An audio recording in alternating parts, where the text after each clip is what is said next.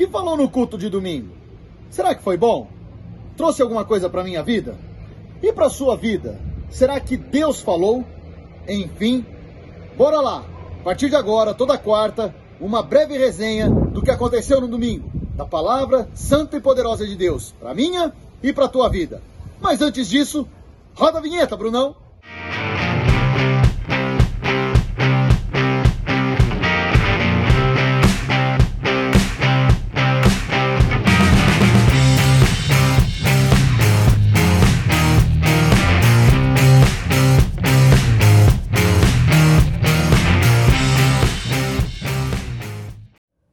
Ah, domingo foi muito legal. Foi bom demais. No culto de domingo, então, nós vimos um pouco mais sobre o reino de Deus. Aliás, eu vou começar a resenha falando a ilustração final que o pastor trouxe. Ele disse que quando ele era pequeno, ele não sabia ler, então ele não sabia para onde os ônibus iam. E aí ele acabava, inegavelmente, pegando ônibus errados e, e ele ia para lugar que ele não queria, que ele desconhecia. Qual foi o método dele? Decorar quem era o motorista do ônibus para poder entrar então no coletivo certo e chegar no lugar que ele desejava. Fazendo um paralelo, a nossa vida é assim. Ela é cheia de escolhas e nós temos que saber quem é o motorista e qual é o coletivo. Para saber para onde nós estamos indo, temos que escolher o ônibus certo. E por que tudo isso? Porque na jornada do homem, desde a existência, inegavelmente, em muitas vezes ele tem escolhido o caminho errado. Na criação pecou e foi expulso.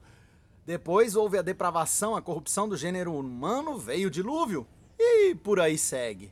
Mas de repente, veio sobre a terra e sobre as nossas vidas Jesus.